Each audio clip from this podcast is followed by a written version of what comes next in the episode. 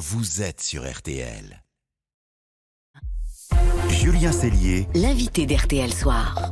Bonne fin de journée avec, euh, avec RTL. Et ce soir, nous nous plongeons dans l'intimité du raid. Notre invité y a servi pendant 20 ans. C'est un policier d'élite. Bonsoir, Marc Verriotte. Merci beaucoup de me recevoir. On est ravis de vous recevoir. Alors, vous avez euh, une vie assez hors du commun. Vous avez été blessé par Mohamed Merah. Vous avez fait sauter la porte de l'hypercachère. Vous avez connu le Bataclan, la traque d'Ivan Colonna, des missions en Afghanistan. Et vous racontez tout ça dans un livre. 339 pages, passionnante, nerveuse, sans langue de bois. Ça s'appelle Au cœur du raid aux éditions Les Arènes, coécrit avec le journaliste Karim Ben Ismail. Et le livre s'ouvre sur ces mots. Ça klaxonne dans ma tête. Vous racontez le moment où Mera, retranché dans un appartement à Toulouse, vous tire dessus. C'est assez effrayant de vous lire. Vous recevez une balle d'abord en pleine tête, c'est ça, en plein casque? Oui, l'intervention a duré 33 heures, mais moi, dès la deuxième heure et demie, euh, je prends une, une première balle en plein milieu du front. C'est du 11-43, c'est- du gros calibre. C'est ce calibre équipait les Américains pendant la Deuxième Guerre mondiale. C'est un calibre qui tue très bien, mais heureusement, il traverse mal les blindages. Le casque résiste, mais ça me fait quand même euh, basculer en arrière. Et la deuxième balle qui devait me toucher pleine gorge, finalement, me tape l'omoplate. Parce que vous tournez au m'en moment de la première balle, c'est ça? Oui, la première me, me bascule en arrière et me fait vriller, et la deuxième me frappe euh, dans le dos. Et Vous êtes sonné à ce moment-là. Il y a un bruit, ce que vous racontez, qui traverse vos oreilles. Moi, j'entends un gros tut et euh, au moins 15 secondes. C'est après coup, quand je pose des questions aux médecins, ils me disent, ben, c'est simple, hein, c'est c'est l'onde de choc qui fait le même effet que quand on écoute de la musique un peu trop fort Mhm. dans une boîte de nuit et qu'après on a un sifflement. Bon, ben là, c'est de la musique vraiment très forte. Ouais. Et ça m'a fait un- une espèce d'onde de choc qui a résonné sur, euh, sur le système euh, auditif et j'ai eu un gros tut assourdissant Et, et ce qui vous sauve à ce moment-là, c'est la voix d'un copain qui, qui vous ramène à la réalité. Oui, parce que en fait, euh, en opération, nous, on essaie d'être euh, d'avoir le moins d'émotions possible. Et là, par contre, euh, c'est difficile de s'habituer à prendre des balles. Donc euh, forcément, moi, j'ai pris euh, la première balle en plein milieu du front. Elle m'a fait basculer. J'ai pris la deuxième euh, dans les derrière l'omoplate. Ensuite, quand je suis tombé dans les escaliers, il a vidé son chargeur. C'était des chargeurs de 7. Donc il y a encore cinq balles qui sifflent autour de moi. Je sais pas où elles vont. Je suis touché simplement par des éclats de, de, de béton. Et sous les escaliers, en effet, là, j'arrive pas à empêcher mes émotions de m'envahir. C'est-à-dire que comme un enfant, euh, je vais chercher le sang que je sens couler euh, sur mon front. Je, je glisse ma main, euh, mais il y a pas de sang. Et donc, en effet, là, je suis, je suis en train de m'ausculter le nombril, quoi. Et c'est pas bon en intervention. En intervention, faut, faut rester dans l'intervention parce que chaque seconde euh, pèse lourd. Et oui, en effet, c'est c'est Nemo, un, un- un- mon ami de, de colonne d'assaut derrière le grand bouclier, qui, qui annonce à tout le monde Marco est touché, faut aller le chercher. Et là, ça me ramène, euh, moi, dans l'intervention, parce que je me dis, mince, si les potes arrivent, euh, ils vont passer devant la zone dangereuse. Moi, c'était une zone, je pensais pas que Mera pouvait tirer à cet endroit-là. J'ai été surpris, moi, par les balles.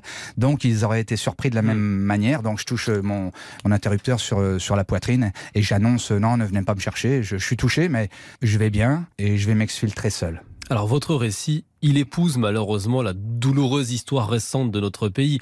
Il y a bien entendu euh, l'assaut sur l'appartement de Mohamed Merah, et puis en janvier 2015, vous, vous faites sauter la porte de l'hypercachère, et ce jour-là, vous agissez en quelque sorte dans la précipitation. Cette intervention, c'est 26 otages à sauver. Et en plus, euh, cette, cette action qu'on a à mener à la porte euh, de Vincennes, elle est liée aussi à 40 km de là. Les deux frères Kouachi qui ont fait la tuerie à Charlie Hebdo sont retranchés et euh, Koulibaly suit, euh, suit sur son ordinateur l'actualité. Il l'a annoncé aux otages. Si jamais les frères Kouachi meurent, il exécuterait les, les otages. Donc nous, on s'est dit, bon ben là, on peut plus tergiverser. On a moins d'un quart d'heure pour euh, donner l'assaut. Euh, si on attend le moment, euh, la perfection, bon ben, on n'y va jamais. Vous êtes un spécialiste de l'effraction, comme on dit, de l'ouverture des portes, avec notamment des explosifs. Vous écrivez ce jour-là, j'ai dosé comme une grand-mère qui fait sa sauce à main levée, sans livre de recettes. Oui, cette spécialité, c'est beaucoup d'expérience parce que. En fait, il n'y a pas d'université euh, de, de l'ouverture de porte euh, à l'explosif.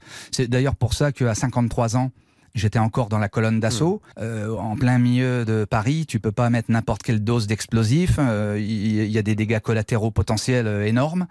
Euh, cette porte-là, en effet, à chaque fois, on réfléchit, on se dit bon, quelle est la porte que j'ai ouverte qui ressemblait à ça la fois dernière? Est-ce que j'avais réussi largement? Est-ce que j'avais pas réussi largement?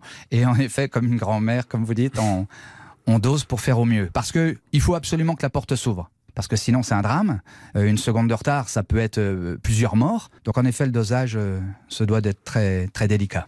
Vous racontez aussi vos missions en Afghanistan, conduire là-bas avec un pistolet sous la cuisse, au cas où, regarder les mains des passants, au cas où, les interventions contre des forcenés, cette fois vous avez frôlé la mort chez un homme retranché chez lui au, au Blanc-Ménil, une vie de danger au boulot, mais aussi, et vous le racontez très bien, une vie de papa, de mari à la maison, le 14 novembre 2015, par exemple, quelques heures euh, après avoir euh, forcé des portes au-dessus de la, de la bonne bière, euh, vous vous asseyez avec vos enfants sur le canapé, il est 9h du mat, et vous regardez un dessin animé. Oui, c'est ça. En effet, moi j'avais passé évidemment une mauvaise nuit, mais les enfants sont là. Si je regarde les chaînes d'information, ça va les stresser. Ils sont pas là. C'est pas mon rôle de, de, de les stresser. Il faut que je les protège. On a tous ce problème de ramener du travail à la maison, entre guillemets. Tout le monde a ce problème-là. Il faut savoir cloisonner moi, je voyais bien cette histoire-là, je l'avais symbolisée par une espèce de légende indienne qui disait qu'on avait chacun en nous un loup, un loup blanc et un loup noir, et que c'était le loup qui, à qui on donnait le plus à manger, euh, qui, qui prenait le dessus sur votre personnalité. Eh bien, quand on donne un assaut euh, en enjambant des morts à la bonne bière euh, et, et qu'on ouvre 11 portes avec peut-être derrière un, un, un lance-roquette comme avait les Kouachi ou euh, de la Kalachnikov, eh bien forcément, ce jour-là, on donne beaucoup à manger à son loup noir. Et si en rentrant à la maison, on ne sait pas museler ce loup-là, eh bien, on risque d'avoir un loup noir prêt à sauter à la gorge à notre famille. Avant chaque mission, notamment à l'étranger, vous organisiez un, un week-end familial. Pourquoi? Eh bien, on est exactement dans, dans ce que je viens de vous dire, c'est-à-dire qu'en effet, avant de partir deux mois ou trois mois, eh bien, euh, eh bien, il faut, il faut nourrir le loup blanc de ses enfants pour ne pas qu'il soit blessé. Donc, euh, quelle que soit l'époque, euh, j'essaie de, leur- j'ai essayé de leur créer de bons souvenirs. J'ai été sur les plages du Nord euh, avec des combinaisons de ski et on a fait des châteaux forts euh, sur la plage avec des pelles de chantier. bon, euh, bon, les enfants ont adoré hein, et ça leur a mis suffisamment de souvenirs en tête pour qu'on passe ces trois mois-là sans, sans séquelles. Et quand je suis revenu, eh bien, on a refait la même chose. Une vie de danger, des souvenirs, des récits qui offrent aussi un, un éclairage nouveau sur les attentats des dernières années. Au cœur du raid, votre livre sort aux éditions Les Arènes. Merci beaucoup, Marc Vérillot, vous le policier d'élite, d'avoir été ce soir l'invité de RTL. Eh bien, je suis très content de me faire euh, le porte-parole de mes frères d'armes et des hommes de terrain. Je vous remercie beaucoup, monsieur. Merci. Ce témoignage est à retrouver sur rtl.fr.